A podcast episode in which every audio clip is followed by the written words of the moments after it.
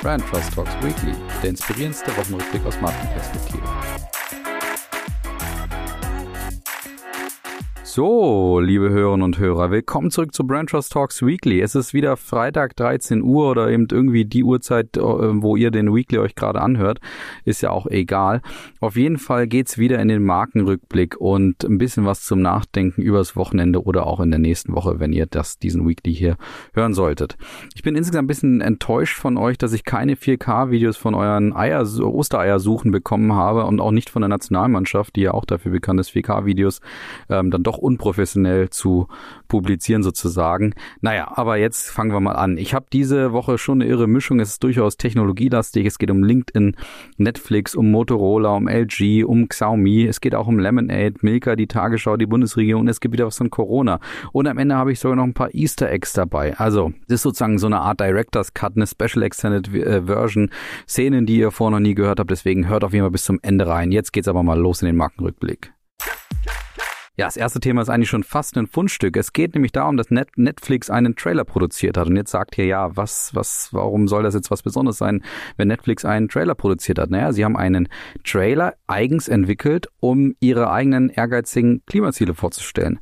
Und sie erhöhen durchaus den Druck auf sich selber, aber vor allen Dingen auch auf die Branchenteilnehmer und andere Unternehmen, nämlich anders als Amazon und Apple und Co., die eigentlich gerne von 2030 oder auch von 2040 oder auch von 2050 reden, sagt Netflix einfach, wir sind klimaneutral klimaneutral bis Ende 22. Und dafür wollen sie an zwei Stellschrauben ein bisschen schrauben. Und zwar auf der einen Seite wollen sie den CO2-Ausstoß natürlich verringern und zum anderen in Regenerationsprojekte investieren. Und wie die Firma ankündigte, ist es so, dass Netflix dem vergangenen Jahr knapp 1,1 Millionen Tonnen Kohlendioxid erzeugte und die Hälfte davon entstand bei der Produktion äh, exklusiver Videoinhalte für den Streaming-Dienst. Und das wollen sie eben reduzieren. Und dazu haben sie über 60 Expertinnen angestellt und die befragt, um daraus eben ein, ja, gewisse ehrgeizige Klimaziele abzuleiten.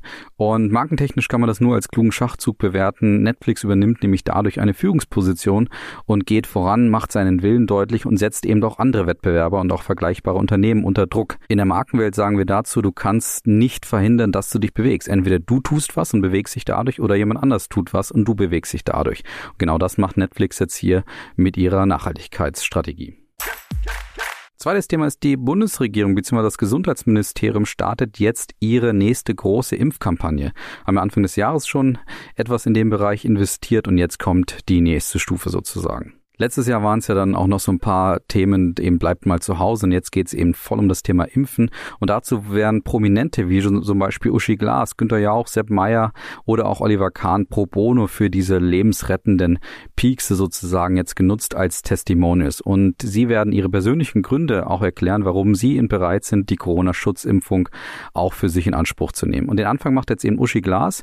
Die 77-jährige Schauspielerin berichtet allerdings in einem ganz, ja, sogar 60-sekündigen Video, dass sie gerne ihre Enkel wiedersehen würde und auch in den Arm nehmen möchte und deswegen auf jeden Fall dabei ist. Sie ist auch dabei die einzige Botschafterin, die wir Bewegtbild ähm, auch in einem größeren Spot zu sehen sein wird und deswegen auch eine kleine Aufwandsentschädigung bekommen hat. Alle anderen Testimonials kommen eben in sozialen Netzwerken und auch Anzeigenmotiven zu Wort. Es sollen zukünftig auch eine Lehrerin, ein Hausarzt und auch später weitere ältere und auch jüngere Gesichter diese Impfkampagne eben unterstützen. Wenn man jetzt das Video von Uschi Glas anschaut, kann man sagen, gut gemacht, sehr authentisch, sehr persönlich, hochprofessionell, so wie man es äh, von der Bundesregierung auch erwarten würde, aber genau auch mit dem Agenturschliff, den es braucht, weil es dadurch nochmal professioneller rüberkommt und dann nicht irgendwie peinlich wird, weil die Bundesregierung da irgendwie eine, einen billigen Spot produziert hat. Trotzdem bleiben drei Kritikpunkte und zwar, äh, gerade wenn man sich auch die, die, Kritiken so anschaut, und zwar erstens, ist überhaupt genug Impfstoff da, weil jetzt machen sie Werbung, aber gibt es überhaupt genug Impfstoff? Zweite Kritik ist, dass die Marke AstraZeneca natürlich inzwischen vollends zerstört wurde fast und deswegen schwer zu sagen ist, ob denn überhaupt eine generelle Kampagne in der Art und Weise überhaupt hilft. Und der dritte Kritikpunkt ist, erreicht es wirklich die Leute, die erreicht werden müssen? Weil laut RKI sagen 67,8 Prozent, sie würden sich auf jeden Fall impfen lassen. 4,1 Prozent, nur 4,1 Prozent sagen, sie würden sich auf keinen Fall impfen lassen. Und der Rest ähm, sagt, sie wissen es einfach noch nicht genau. Und dort müsste eigentlich eine Kampagne ansetzen. Das heißt, nicht über Überzeugung zu gehen, sondern vielleicht auch stärker über Aufklärung und Informationen zu gehen. Und das ist ja zum Beispiel auch das Problem bei AstraZeneca. Und deswegen wäre schon die Frage, ob die nächste Impf Impfkampagne oder die Impfkampagne hier von der Bundesregierung so ein bisschen ins Leere läuft, weil sie zu sehr an den Emotionen ansetzt und nicht so sehr an den Informationen und der Aufklärung. Kommen wir zum nächsten Thema und das ist Corona. Es war ja eine Frage, nachdem Corona auch ausgebrochen ist, was wird eigentlich mit dem Bier passieren? Muss das Bier sich jetzt umbenennen? Wird es Schaden nehmen aufgrund der Pandemie? Und jetzt kann man sagen, nein, sie mussten sich auf jeden Fall nicht umbenennen, weil der Absatz interessanterweise in 2020 um satte 50 Prozent gesteigert werden konnte, wo andere Biermarken ja durchaus verloren haben. Und jetzt investiert Corona weiter in die Nachhaltigkeit. Ja, vor zwei Wochen war es ja wirklich das Thema Nachhaltigkeit, wo sie eben gesagt haben, dass sie ihren Sixpack, ihre Sixpack-Materialien aus Gerstenstroh herstellen werden. Und jetzt geht's wirklich um die nachhaltige Wirkung der Marke. Und äh, dazu haben sie eine neue Kampagne gelauncht, wo es darum geht, Paradise Best Served with a Lime. Und die werden sie jetzt auf einigen reichweite starken digitalen Kanälen eben in unterschiedlichen Längen als Spots eben auch publizieren und vor allen Dingen dort so ein bisschen die Zuschauer einladen, doch ein Corona-Bier auch zu genießen, wenn du eben mal kurz ins Paradies entführt werden willst. Das heißt, sie arbeiten mit den Codes, die wir von Corona bereits kennen, also blaues Wasser, Strand, Palmen und so weiter und sagen jetzt, du kannst eigentlich diesen paradiesischen Moment eigentlich überall haben. Hauptsache, du genießt einen Corona mit einer Zitrone oder Limette drin und insgesamt ist das ein smarter Move der Marke, dass sie sich jetzt weiter aufladen, trotzdem den, die aktuellen Rahmenbedingungen der Konsumentin auch mit berücksichtigen und trotzdem eben ihr Produkt, ihre Marke als Getränk positionieren, das sich, wie gesagt, so ein bisschen entführt, egal wie die Rahmenbedingungen gerade auch sind. Sehr, sehr smarter Move von Corona. Und jetzt kommt hier noch so ein richtig großes Technologie-Special. Es geht nämlich jetzt um Motorola, Xiaomi und auch LG.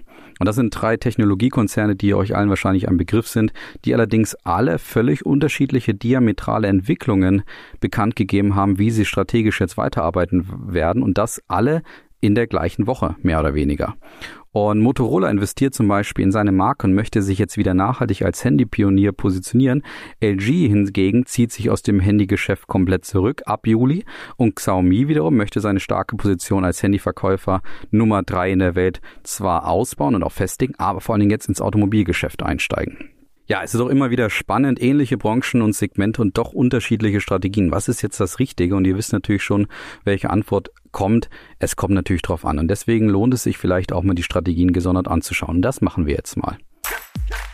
Fangen wir an mit Motorola. Die hatten natürlich ihre stärkste Zeit zu Beginn des Handy-Zeitalters und auch Mitte der 2000er mit den legendären Club-Handys, den Razers und so weiter, die ja durch eine ungewöhnliche Ästhetik und auch gutes Marketing damals schnell in die Gunst der Konsumentinnen rückte.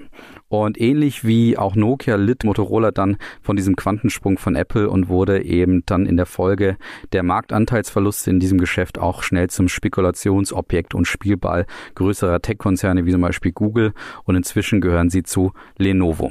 2016 gab Lenovo witzigerweise auch bekannt, dass man die Marke Motorola auch abschaffen würde und machte dann eine Rolle rückwärts ein paar Monate später, wo man dann doch sagen würde, man behält die Marke. Und jetzt gehen sie aufs Ganze sozusagen und fangen an, durch Sponsorings, unter anderem von Rasenball Leipzig, auch die Marke nochmal bekannter zu machen und die Marke nachhaltig zu positionieren.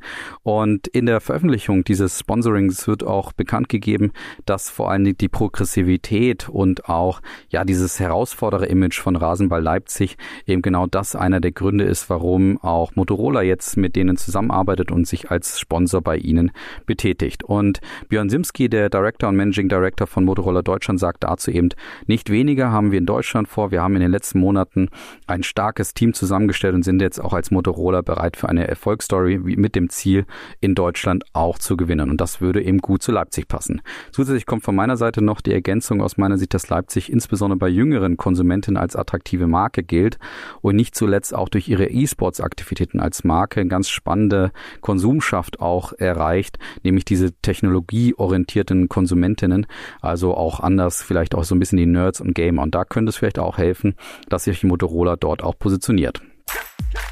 Schauen wir uns jetzt mal LG an. Die hatten durchaus eine also starke Jahre auch im Apple-Zeitalter und gehörten zur festen Alternative, insbesondere im niedrigpreisigen Segment im Vergleich zu Apple oder auch Samsung. Und bei der CES kürzlich hatten sie noch verkündet, ein Smartphone zu entwickeln, bei dem man den Bildschirm interessanterweise ausrollen könne. Und nur vier Monate später stampft der Konzern jetzt jegliche Geschäftstätigkeiten im Smartphone-Segment ein. Und zwar mit Wirkung zum 31. Juli. Und LG begründet diese Entscheidung eben, dass sie in diesem unglaublich umkämpften Mobiltelefonmarkt einfach ähm, nicht mehr so ihre Chance sehen.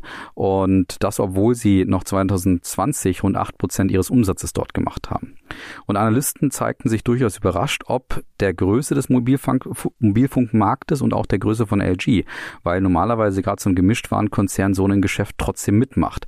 Und äh, man auch bei Samsung sehen kann, dass sie dort eine, einerseits erfolgreich sind und auch Sony auch ein erfolgreiches Comeback wieder hingelegt hat im Smartphone-Markt. Wenn wir jetzt mal so ein bisschen auf die Begründung anschauen, wird es wirklich spannend, warum LG dort auch ausgestiegen ist. Und zwar sagen sie, dass es eben dem Konzern erlaubt, größere Ressourcen auf Wachstumsfelder zu konzentrieren und dadurch eben einfach in andere Bereiche zu investieren. Und wir bei Branchos sagen dazu auch immer, starke Marken haben starke Grenzen und gehen auch auf diese Gedankenspiele ein, was hätte denn eine Marke vielleicht auch gemacht, wenn sie sich an der richtigen Stelle die Grenze gesetzt hätten und dann diese frei werdenden Ressourcen anders genutzt hätten. hätten. Und genau das macht jetzt eben LG. Zudem sieht man bei LG auch einen anderen Grundsatz, den wir auch gerne stärken, nämlich dass Marken auch durch Einengung, nicht durch Ausdehnung wachsen, weil nämlich ähm, LG das auch jetzt nochmal bestätigt, dass sie dadurch eben weiter wachsen wollen und ähm, deswegen einfach die Ressourcen etwas weiter fokussieren wollen. Zweitere Begründung war bei LG übrigens so das typische Stuck in the Middle Position, die sie dort eingenommen haben, weil sie das Preisspiel gegen Samsung und auch Xiaomi nicht gewinnen können und auch das Wertspiel für sie einfach zu teuer ist und deswegen ziehen sie sich dort auch zurück. Die Analysten freuten sich übrigens darüber, weil sie einfach jetzt eine höhere Gewinnrendite bei LG erwarten und das passt ganz gut zu diesen beiden Grundsätzen, die ich gerade genannt habe.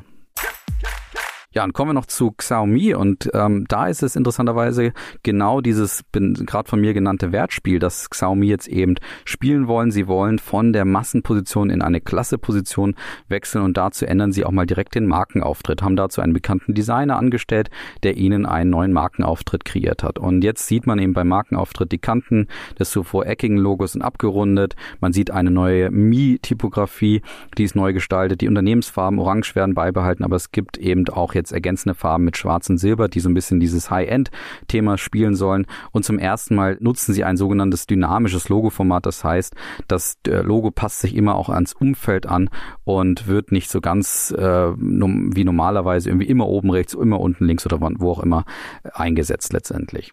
Und das Spannendste dabei ist, dass Xiaomi jetzt ins Automobilgeschäft einsteigen wird und auch deswegen seinen Markenauftritt überarbeitet hat.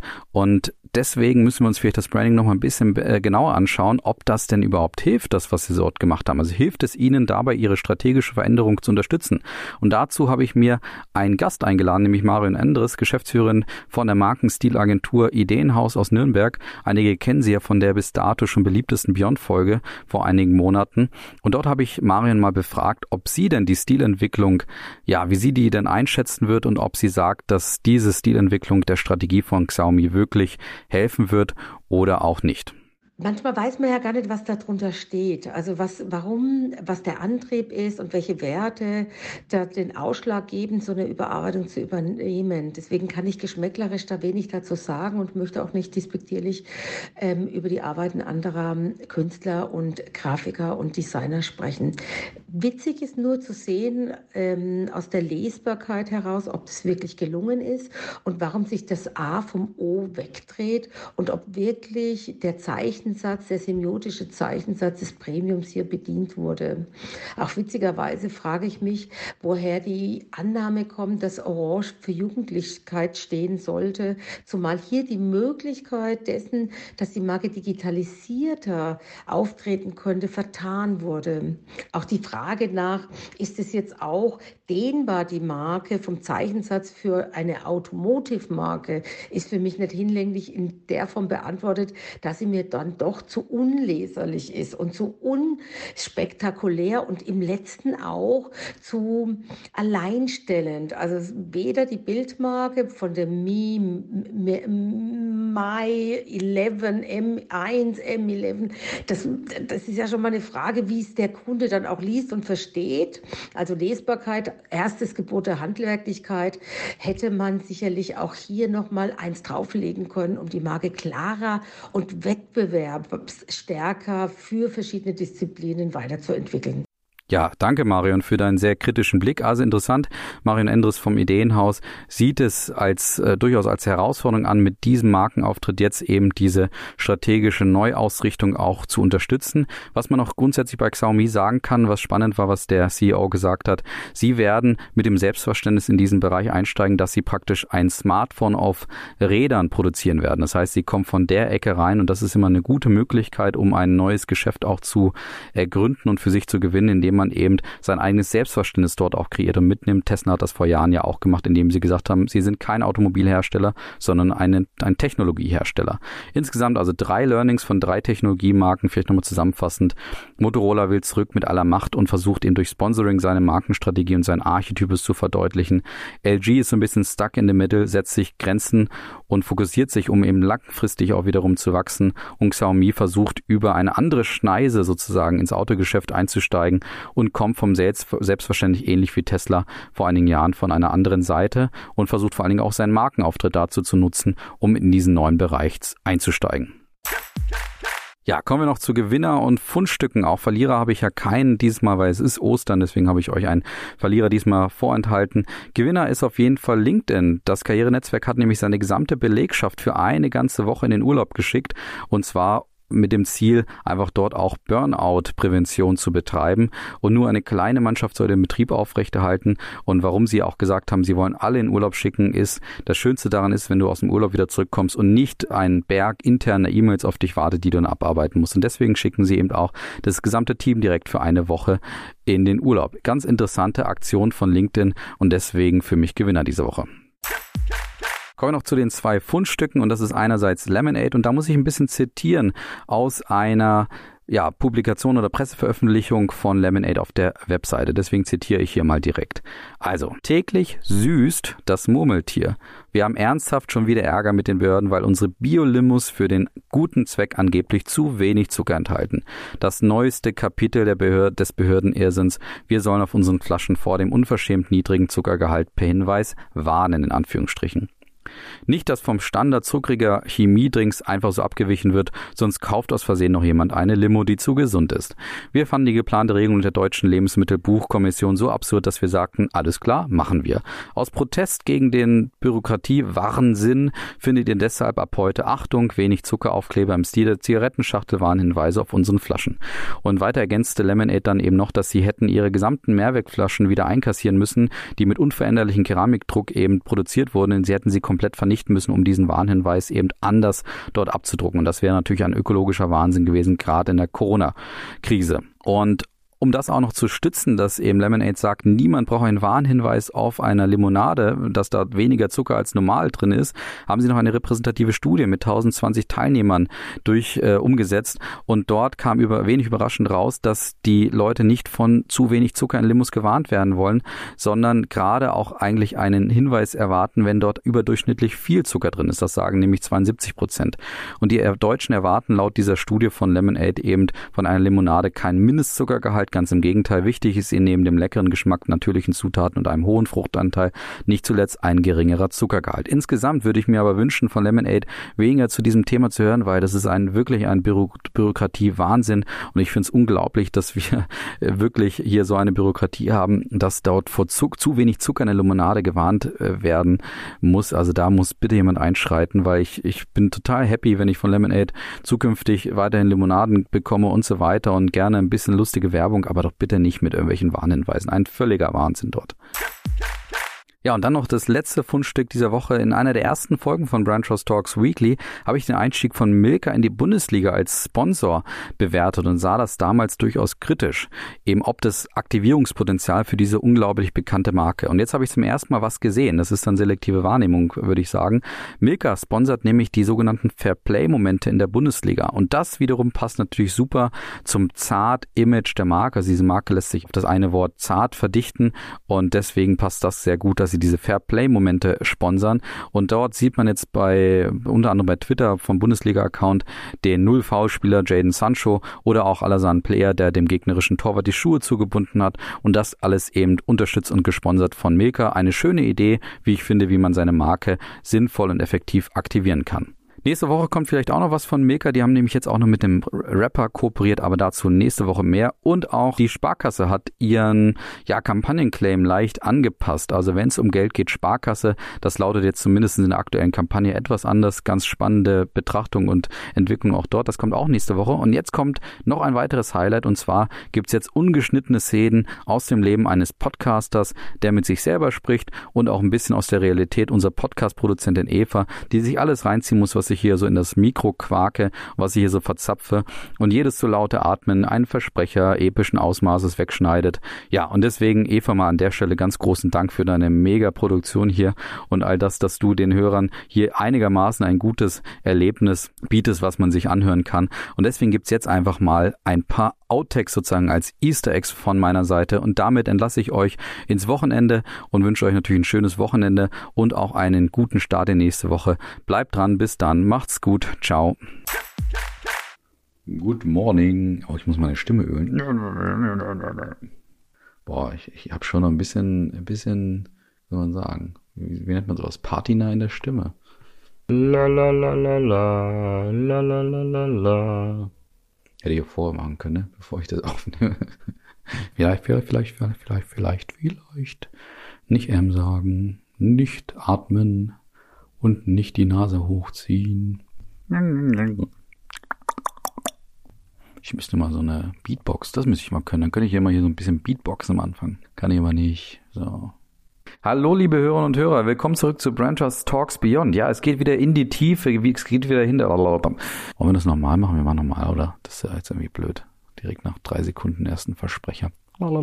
Den Bildschirm verloren. Ich muss nochmal neu anfangen. So. Nee, nicht so, sondern so. Schon ein bisschen Stefan Rahm. Ne?